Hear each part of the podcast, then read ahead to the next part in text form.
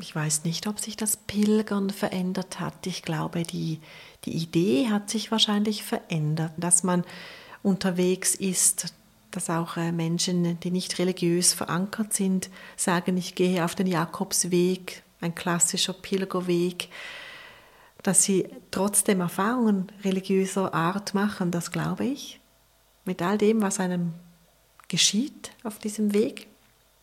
Das hat etwas mit, mit Spiritualität, mit Herzensangelegenheit, mit Verinnerlichung zu tun. Das ist der Podcast Laut und Leis. Heute geht es um das Thema Pilgern zwischen Tradition und Trend. Ich bin Sandra Leis und spreche mit Esther Rüthemann. Sie ist eine ausgewiesene Kennerin und ist zu Fuß beispielsweise bereits nach Rom und auch schon nach Jerusalem gepilgert. Herzlich willkommen, Esther Rüthemann. Sie arbeiten als Seelsorgerin der römisch-katholischen Kirche in Rapperswil-Jona und auch bei der Caritas. Doch im Moment machen sie einen Bildungsurlaub im Emmental. Und deshalb treffen wir uns in Trub und sind hier zu Gast in der Gemeindeverwaltung, wo wir wirklich sehr herzlich empfangen worden sind. Esther Rütemann, Sie sind heute Morgen vom Balm-Eckberg nach Trub runtergekommen. Sie haben ja vorhin verraten, nicht zu Fuß, wie Sie es eigentlich vorhatten, sondern mit dem Auto. Jetzt angenommen, Sie wären gelaufen, diese rund dreiviertel Stunden. Wäre das für Sie ein Spaziergang gewesen oder schon eine kleine Wanderung? Guten Morgen alle zusammen. Ähm, ja, das wäre ein kleiner Spaziergang gewesen. Es wäre ein bisschen eine Herausforderung darum gewesen, weil es nass und feucht ist und der Balmeckberg auf 1000 Meter liegt und es ein steiles Stück im Wald ist und da muss man einfach aufpassen, dass man nicht ausschlüpft und nicht über die Wurzeln stolpert. Deshalb wäre es nicht nur easy peasy gewesen, sondern doch auch ein bisschen anstrengend. Insbesondere, weil es in der letzten Nacht ja stark geregnet hat. Was ist denn der Unterschied zwischen Wandern und Pilgern?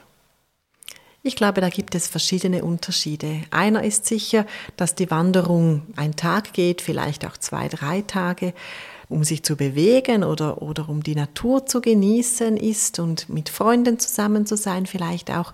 Und das Pilgern, das hat wie ein Fokus. Also es gibt ein Ziel, man pilgert irgendwo hin.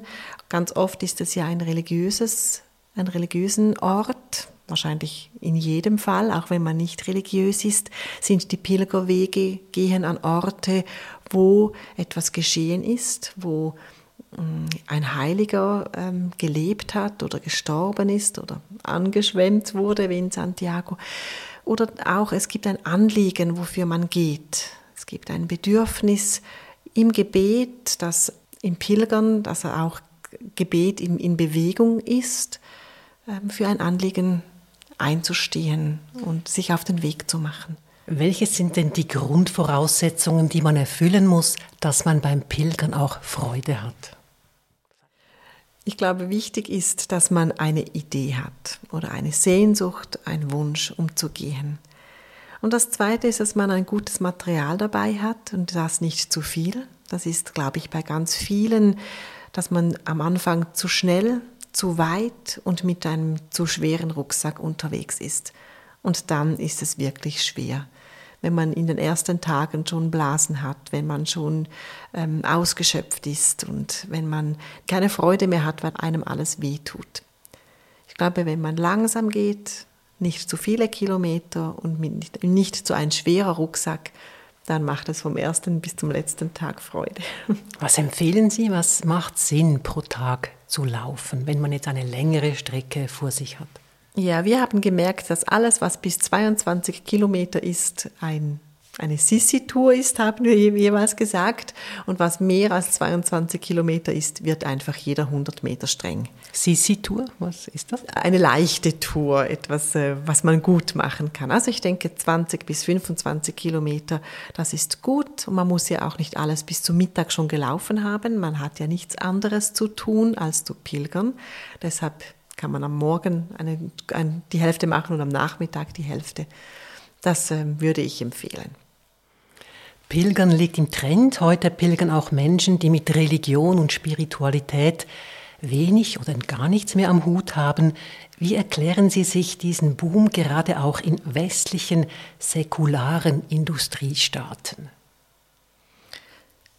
Ich kann mir gut vorstellen, dass dieser ganze Stress, den wir im Alltag haben, diese ganz vielen Anforderungen, die an uns gestellt sind, diese Erwartungen, dass alles, was wir erledigen müssen und alles, was in unseren Agenden steht, da rauszukommen und einfach zu sagen, jetzt mache ich nichts anderes mehr als gehen. Ich gehe auf den Weg. Wenn nichts mehr geht, dann geh. Ich glaube, das ist ein Bedürfnis und so unterwegs zu sein mit ganz einfachen Sachen. Das ist ja auch sehr im Trend, sich zu reduzieren und nicht mehr viele, viele Dinge zu haben. Und das kann man beim Pilgern sehr gut üben. Man kann auch üben, mit Situationen einen Umgang zu finden, die man nicht sucht. Zum Beispiel, wenn die Unterkunft schmutzig ist, wenn kein Essen da ist, wenn die Duschen schon aufgebraucht sind, das warme Wasser schon weg ist. Das sind Situationen, damit muss man einen Umgang finden. Das gelingt einfacher oder weniger einfach, aber das ist sicher ein gutes Einüben, sich zu reduzieren und nur an etwas zu sein. Wenn man auf dem Weg ist, dann sortieren sich auch die Gedanken und die Gefühle. Ich glaube, das ist ein Grundbedürfnis der Menschen, und das Anliegen, das Sie vorhin erwähnt haben, das wäre dann auch im Prinzip zu sich kommen, sich reduzieren auf das Wesentliche, auf das, was jetzt im Moment zählt. Genau, oder vielleicht geht es auch um eine Klärung von etwas, also dass man einem nicht weiß, wie man sich entscheiden soll, dass das hilft, dass man so äh, unterwegs und draußen ist, so viel frische Luft. Das gehört ja zum Pilgern dazu. Die Pilgerreise aller Pilgerreisen ist der Weg nach Jerusalem.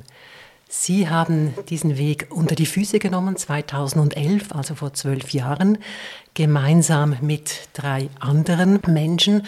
Und Sie haben mir gesagt, das sei Ihre allererste Pilgerreise gewesen. Was gab den Ausschlag für dieses große Abenteuer? Ja, das war mehr ein bisschen Zufall, weil meine Freundin mich, mir erzählt hat, dass sie das jetzt macht. Sie wollten es schon ein, ein, paar Jahre früher machen und dann hat es dort nicht geklappt und dass sie das jetzt machen und sie hat mir davon erzählt, was die Idee ist, dass man mitkommen kann und ich habe gesagt, ah, das kann ich mir jetzt vorstellen und sie schaut mich an und sagt, ja, den ganzen Weg. Und ich habe gesagt, ja, warum nicht? Also es lag wie in der Luft. Und dann habe ich dann meinen Partner angerufen, telefonisch, wir waren in den Ferien und habe ihm das erzählt, was er davon halten würde, wenn ich in zwei Jahren diesen Weg machen würde. Und er hat damals gesagt, ja, jetzt komm du zuerst mal nach Hause und wenn du dann gehen möchtest, dann halte ich dich nicht und ich warte auf dich. Und das war der Anfang. Und wir waren zu viert dann. Ich bin die Letzte, die dazugekommen ist. Also man muss sich das mal ganz konkret vorstellen. Also Sie haben rund 4500 Kilometer zurückgelegt, waren sieben Monate lang unterwegs und sind durch elf Länder gepilgert. Das ist ja keine Selbstverständlichkeit. Was ist Ihnen von dieser Reise am meisten in Erinnerung geblieben, Esther Rüttemann? Oh, da gibt es ganz, ganz vieles. Wenn ich jeweils davon erzähle mit einer PowerPoint-Präsentation an Vorträgen, dann ist das wie ganz präsent jedes Mal noch, obwohl es schon so viele Jahre zurückliegt. Also, dass mein Körper das machen kann, meine Psyche das machen kann, das finde ich fast das Größte. Dass wir vier zusammen unterwegs waren, wir haben uns alle gekannt, wir sind auch befreundet das gab auch Schwierigkeiten, aber dass wir einander immer noch mögen, dass wir es zusammen geschafft haben, das war auch nicht klar. Wir haben abgemacht, dass wenn jemand aussteigen muss, kann, will, dass das möglich ist. Aber wir sind zusammen angekommen, auch wenn es manchmal Differenzen gab. Das war das, war das größte Geschenk. Mhm. Ja, ich bin ein sehr ängstlicher Mensch und dass ich die Angst ein bisschen verloren habe, dass ich denke, ja, was kann mir passieren? Ich bin nach Jerusalem gelaufen. Also wer das Zu geschafft Fuß. hat, ja, der also meistert auch andere Situationen. Ja, genau. Es gab schwierige Situationen. Es gab also jeden Tag Menschen, die uns so zugewandt waren Das ist unglaublich, dass die Leute, die uns gesehen haben, uns wahrgenommen haben, uns geholfen haben und das in allen Ländern. Also das finde ich schon großartig. Ohne diese Zuwendung wären wir nicht in Jerusalem angekommen. Ja.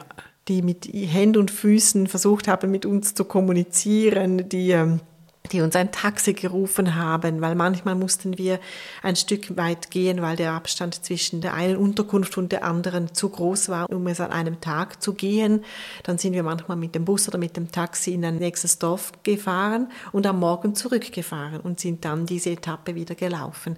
Also, oder die haben uns Tee gegeben oder ein Glas Wasser oder etwas aus dem Garten oder einfach nur, um zu fragen und zu reden. Das ja, das war sehr schön. Das sind ja große Herausforderungen. Da muss man ja immer überlegen, hilft mir jemand oder hilft mir vielleicht auch niemand? Hatten Sie da nie Angst? Doch, wir hatten Angst. Gott sei Dank hat sich das immer äh, abgewechselt, dass nicht immer die gleiche Person Angst hatte. und dann waren ja zwei oder mindestens drei andere, die, ähm, die mittragen konnten und diese Angst überwinden halfen. Hat es auch spirituelle Erfahrungen gegeben, die diese Reise geprägt haben? Ja, natürlich. Also wir sind vier Theologen, zwei Priester und zwei Seelsorgerinnen. Und wir haben jeden Morgen mit einem Gebet angefangen. Wir haben jeden Abend mit einem Gebet aufgehört. Wir haben zwischendurch uns äh, eine Stunde Zeit genommen für das Tagesevangelium, um zu beten, um die Anliegen der Menschen, die uns mitgegeben wurden, präsent zu halten und dafür zu beten und zu gehen. Wir haben immer ähm, am Sonntag Eucharistie gefeiert, weil die beiden Männer sind Priester. Wir haben versucht, dort zu feiern, wo wir sind. Dort, wo es möglich war, in der Natur. In der Türkei haben wir uns sehr zurückgenommen, weil religiöse Handlungen in der Öffentlichkeit nicht erlaubt sind. Dort haben wir im Hotelzimmer gebetet oder gefeiert. Wir hatten ähm, zwei Liederbüchlein dabei, wir haben oft gesungen. Und das Unterwegssein in diesen Ländern, wo man niemand von uns wirklich kennt. Natürlich war ich auch schon in Istanbul oder ich war auch schon in den Ferien oder jemand anders war schon in Slowenien. Aber wenn man durchläuft, durchpilgert, ist die Erfahrung schon eine andere. Und dieses Getragensein im Glauben, ich glaube, es war sehr wichtig, dass wir alle christlich, vielleicht sogar alle katholisch sind. Das hat geholfen, diese Krisen auch zu überleben, weil wir es in ein größeres Ganzes stellen konnten. Und für mich diese viele Zeit im Gebet, die trägt mich bis heute oder gibt diese Kraft bis heute. Wir haben einen Blog geschrieben, da gab es viel Außenkontakt, weil dann Menschen reagiert haben auf das, was ähm, was wir erzählen, was passiert ist im Innern. Wir haben täglich geschrieben, auch täglich die Route eingesetzt. Franz hat minutiös ähm, aufgeschrieben, wo wir durchgegangen sind, wie viele Kilometer, was es für eine Unterkunft gegeben hat. Also Franz ist Franz Mali. Franz mit Mali, dem, ganz mit genau. ihm waren Sie unterwegs. Ganz genau. Und das hat schon geholfen, weil andere auf diesen Weg gegangen sind und dann durch seine genaue Beschreibung auch auf den Weg gehen konnten. Nach sieben Monaten Pilgern sind Sie wieder nach Hause gekommen, nach Rapperswil-Jona. Wie haben Sie diesen Einstieg in Ihren Alltag gemeistert? Wenn ich mir das jetzt gerade präsent halte, ähm, bin ich gerade sehr berührt. Ein paar von meinen Menschen haben uns abgeholt in Zürich am Bahnhof, meine Familie, mein Partner.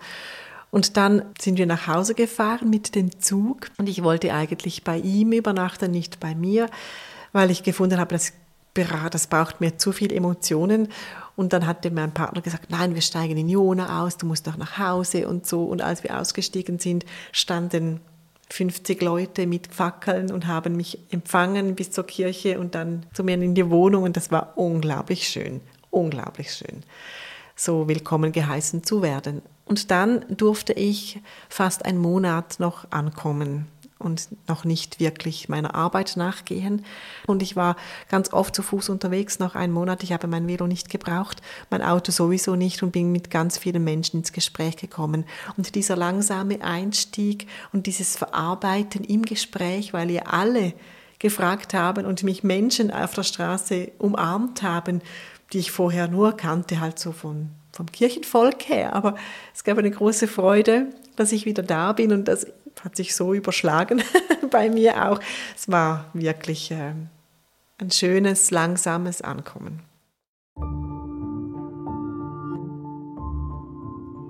Die andere große Pilgerreise, die Sie unternommen haben, das war 2016. Da sind Sie von St. Gallen nach Rom gepilgert. Das sind ungefähr 1000 Kilometer. Und da gab es ein zentrales Anliegen und das lautete Kirche mit den Frauen. Das Medienecho war damals sehr groß und in einem Interview haben Sie gesagt, wir können nicht mit dem Flugzeug nach Rom reisen und unsere Anliegen deponieren, das wäre zu billig. Weshalb ist ein Pilgern oder eine Reise mit dem Flugzeug oder auch mit dem Zug, weshalb ist das zu billig? Das Thema in der katholischen Kirche mit den Frauen ist ein so großes Thema und hat schon so viele Anläufe gebraucht und schon so viele Menschen haben sich dafür eingesetzt. Und wenn ich jetzt einfach denke, ich nehme mir ein Wochenende frei oder eine Woche und ich gehe nach Rom und ich sage, es ist jetzt Zeit. Ja, das wissen die in Rom auch. Also da, deshalb müsste ich nicht ins Flugzeug steigen mit diesem Anliegen. Aber es ist und war uns so wichtig, dass wir uns Zeit genommen haben und Zeit investiert haben für dieses Anliegen, um zu Fuß dahin zu gehen. Wir hatten ein Schild an den Rucksäcken, Kirche mit den Frauen. Wir sind ins Gespräch gekommen mit den Menschen auf der Straße, in den Kirchen, wo wir waren. Wir waren an acht Tagen nur wir, neun. Also die Kerngruppe. Die Kerngruppe.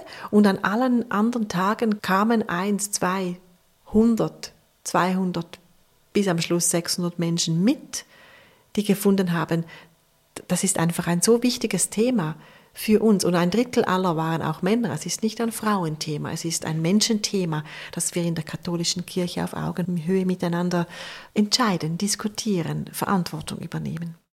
Auch da haben Sie einen Blog ins Leben gerufen, haben jeden Tag geschrieben. War das ein Unterschied zum Blog mit der Pilgerreise nach Jerusalem? Ja, das war wirklich ein Unterschied. Also nach Jerusalem war alles für uns so fremd und neu und solche Länder, die wir nicht gekannt haben. Dafür waren wir nur zu viert. Wir mussten äh, jedes Mal die Unterkunft suchen. Wir, wir, hatten keine Reservation. Und auf dem Weg nach Rom, also in Italien, das ist ja für uns ein Land, das wir kennen. Die Sprache können wir sprechen. Das Essen ist so, wie wir es äh, auch äh, kennen. Die Herausforderung dort waren die Menschen, die mit uns mitgekommen sind. Wir wussten jeden Abend, wo wir übernachten, weil ja auch eben Leute dazugekommen sind, dort mit übernachtet haben und dann weitergegangen sind mit uns, weiter gepilgert sind. Und dort ging es um andere Themen, also dieses Frauenthema natürlich und die große Gruppe, die unterwegs war, die Verantwortung noch für andere, nicht nur für uns. Also wir, wir haben gesagt, wir haben sieben Wochen ein Lager geleitet. Ja. Und vorher waren wir nicht Leitung, vorher waren wir vier einfach. Mhm. Und jetzt waren wir drei von diesen vieren, kamen mit, Franz Mali, Hildegard Epple und ich. Und wir hatten doch irgendwo die Verantwortung für die anderen auch, obwohl wir schon gemeinsam unterwegs waren. Mhm. Deshalb war es anders. Im Vorfeld der Pilgerreise nach Rom sagten Sie, ich zitiere, Männer sollen in Zukunft nicht mehr ohne Frauen über deren Stellung, Funktion und Rolle in der Kirche nachdenken und entscheiden. Dass viele Frauen sich in der Kirche nicht ernst genommen fühlen, soll sich unter Papst Franziskus ändern. Bis heute hat sich in der Frauenfrage nichts verändert. Sind Sie enttäuscht von Papst Franziskus? Ich hätte mir gewünscht, es würde mehr geschehen. Das ist so. Das kann man als Enttäuschung äh, nennen. Aber ich glaube, das Ganze an und für sich war gar keine Enttäuschung, weil es, man kann nicht etwas einfach nur abdelegieren an den großen Papa in Rom, sondern wir müssen selber Verantwortung übernehmen. Und da hat er uns eigentlich die Türen geöffnet. Er hat bei ganz vielen Themen, wie zum Beispiel bei den geschiedenen Wiederverheirateten, gesagt, ihr müsst pastoral handeln. Und das heißt für mich in meiner Gemeinde, selbstverständlich gebe ich allen die Kommunion. Das ist pastorales Handeln. Und das Thema Gleichberechtigung unter den Geschlechtern ist ja nicht nur in der Kirche ein großes Thema, sondern vielerorts sonst auch. Ja. Aber in der römisch-katholischen Kirche ist es schon ein, ein zentrales Thema. Ja, ja, es ist ein großes Thema. Tatsächlich. Und es braucht diese Entscheidung von oben, dass schnell etwas in Bewegung kommen wird. Im Vorfeld haben Sie mir gesagt, enttäuscht seien Sie nicht primär vom Papst gewesen, sondern vor allem auch von Kardinal Kurt Koch. Warum?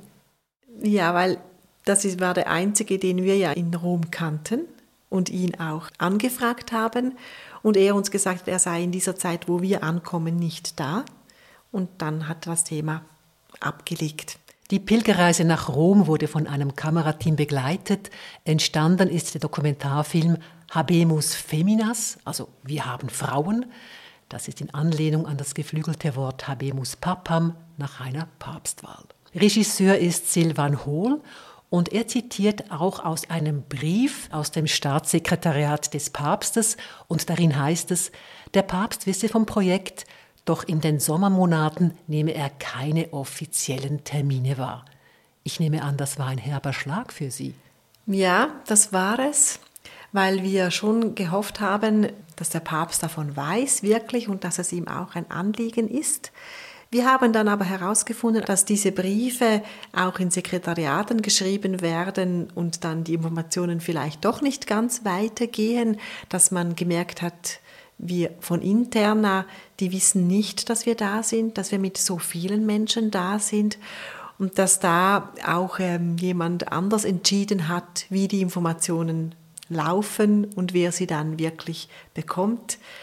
Fakt war, dass zwei, drei Tage später der Papst sehr wohl jemanden empfangen hat und das war schon bitter für uns. Sie sind eine der Hauptprotagonistinnen im Dokumentarfilm Habemus Feminas und sagen darin auch, das Projekt sei gelungen, obwohl sie ja bis zum Schluss, man sieht das in diesem Film, gehofft haben, dass der Papst doch noch kommt. Und er ist nicht gekommen. Gleichwohl sagen sie, diese Pilgerreise, die sei ein Erfolg gewesen. Warum? Es war auf jeden Fall ein Erfolg. So viel Journalistinnen und Journalisten haben darüber gesprochen. So viele Pfarreien sind mitgegangen, haben auch Pilgertage organisiert für dieses Thema. Das geht über diese Zeit hinweg, immer noch ist es so. Die Bistümer haben von uns gewusst, wir haben mit allen Bischöfen Kontakt gehabt. Man kann es nicht mehr vom Tisch wischen. Und wir sind ein Mosaikstein in diesem ganzen Bild der katholischen Kirche und wir haben dieses Anliegen für eine Kirche mit den Frauen nicht selber erfunden. Schon viele vor uns haben, uns, haben sich dafür eingesetzt und deshalb war es ein Erfolg. Dieser Film, der entstanden ist, ist ein großer Erfolg, den kann man zeigen. Der ist so authentisch von dieser Reise, von diesem Unterwegssein. Er ist auch lustig, weil, weil die drei, die da gefilmt haben, ja auch mit einem Thema sich auseinandergesetzt haben, das sie nicht kannten. Genau, es gibt ein Making-of im Film drin und das fand ich auch sehr, sehr witzig, neben all den berührenden Szenen. Aber dass ja. man das drin gelassen hat, dass Silvan Hohl, der Regisseur, auch diese Kommentare der Kameramänner, es sind ausschließlich Männer, ähm, ja, genau. drin gelassen hat, das macht den Film auch noch sehr authentisch, wie das für Menschen ist, die jetzt vielleicht nicht so mit den Pilgern vertraut sind. Ja, ganz genau. Und im Jahr danach wurde das Projekt Kirche mit den Frauen mit dem Herbert Haag Preis geehrt. Ich nehme an, das war für Sie auch eine wirklich große Genugtuung, weil das ist ein sehr renommierter Preis und er steht unter dem Motto für Freiheit in der Kirche. Ja. Auch dort sind wir hingepilgert. Wir sind am zur Preisverleihung. Ja, genau. Wir sind auch dort nicht einfach mit dem Zug angekommen. Wir, sind einen, wir waren einen Tag unterwegs. Das gehört wie in dieses Projekt wirklich, dass man den Weg unter die Füße nimmt. Und wir sind auch in Eschenbach vorbeigekommen bei den, bei den Schwestern dort in Eschenbach, weil die haben uns die Äbtissin dort hat uns ein, ein Tuch mitgegeben, wo unser, Logo darauf stand für eine Kirche mit den Frauen. Die wichtigen Daten waren eingestickt. Es ist ein hundertjähriges Linnen, das wir da mitgetragen haben.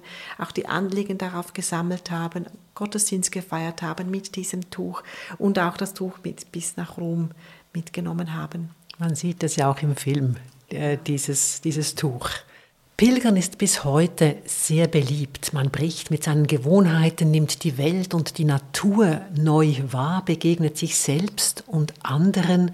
Was meinen Sie, Esther Rüthemann, hat sich das Pilgern in den letzten 20 Jahren verändert? Ich weiß nicht, ob sich das Pilgern verändert hat. Ich glaube, die, die Idee hat sich wahrscheinlich verändert, dass man unterwegs ist, dass auch äh, Menschen, die nicht religiös verankert sind, sagen, ich gehe auf den Jakobsweg, ein klassischer Pilgerweg, dass sie trotzdem Erfahrungen religiöser Art machen, das glaube ich, mit all dem, was einem geschieht auf diesem Weg. Das hat etwas mit, mit Spiritualität, mit Herzensangelegenheit, mit Verinnerlichung zu tun. Ganz früher war das Pilger noch ein bisschen ein anderes Thema. Da sind die Pilger ja oft auch geschickt worden, weil man sie loshaben wollte und sie ja oft auch nicht mehr zurückgekommen sind. Es war viel beschwerlicher. Wir haben zum Teil bessere Unterkünfte, wir haben besseres Material. Es gibt auch diese Möglichkeit, das war früher sicher auch nicht so, früher begann man eine Pilgerreise und man beendete sie. Und jetzt ist es ja oft so, dass Menschen sagen, wir sind auf dem Weg nach, nach Santiago, aber wir machen es in zehn Jahren. Wir pilgern jedes Jahr eine, zwei Wochen, bis wir dann ankommen. Das ist sicher ein Unterschied. Und ich glaube aber auch wahrzunehmen, dass mehr Menschen sich wirklich eine ganze Auszeit nehmen und den Weg wieder als Ganzes unter die Füße nehmen. Das hat sich, glaube ich, verändert. Heute gibt es ja auch noch andere Formen des Pilgerns, beispielsweise das Velopilgern. Im vergangenen Mai sind 15 Personen von München nach Rom gepilgert und hatten sexuellen Missbrauch erlebt und wollten in Rom dieses Anliegen präsentieren, also damit man etwas dagegen tut, dass es zu Missbrauch kommt im kirchlichen Umfeld und dass den Opfern geholfen wird. Was halten Sie denn vom Velopilgern? Ich finde es eine gute Sache. Natürlich, man ist ja mindestens auch langsamer und mit eigener Kraft unterwegs. Für mich wäre es nichts weil es für mich zu schnell wäre. Wäre Ihnen zu schnell, das Velo? Ja, einfach ja. weil ich finde, auf dem Fahrrad spricht mich kaum jemand an. Ich bin oft mit dem Fahrrad unterwegs in, in meiner Gemeinde und ich winke auch und ich nehme die Leute wahr, aber ein Gespräch findet ja selten statt, weil ich absteigen muss. Und beim Pilgern findet immer ein Gespräch statt, weil ich ja gar nicht ausweichen kann. Ich kann ja nicht davonspringen. Mit einem großen Rucksack sowieso nicht. Also ich bin einfach da. Es gibt viel mehr Begegnung, es gibt viel mehr Themen, an die mich etwas angehen, als wenn ich mit dem Rad durchfahre. Aber dass das für Menschen eine Möglichkeit ist oder die auch nicht so viel Zeit haben oder wollen, das ist doch super. Ja, dann natürlich zum Schluss eine Frage, die auf der Hand liegt. Was ist Ihr nächstes Projekt? Wohin pilgern Sie als nächstes? Im Moment habe ich kein Pilgerprojekt. Mein großes Projekt ist das Leben. Das ist auch eine Pilgerreise. Wo, wo geht die hin? Diese Reise, wo, wo endet sie? Aber ein Pilgerprojekt habe ich im Moment nicht. Das war die fünfte Folge des Podcasts Laut und Leis. Und wenn ihr, liebe Zuhörerinnen und Zuhörer, uns Feedback geben mögt, gerne per Mail an podcast.cat.ch oder per WhatsApp auf die Nummer 078 251 67 83.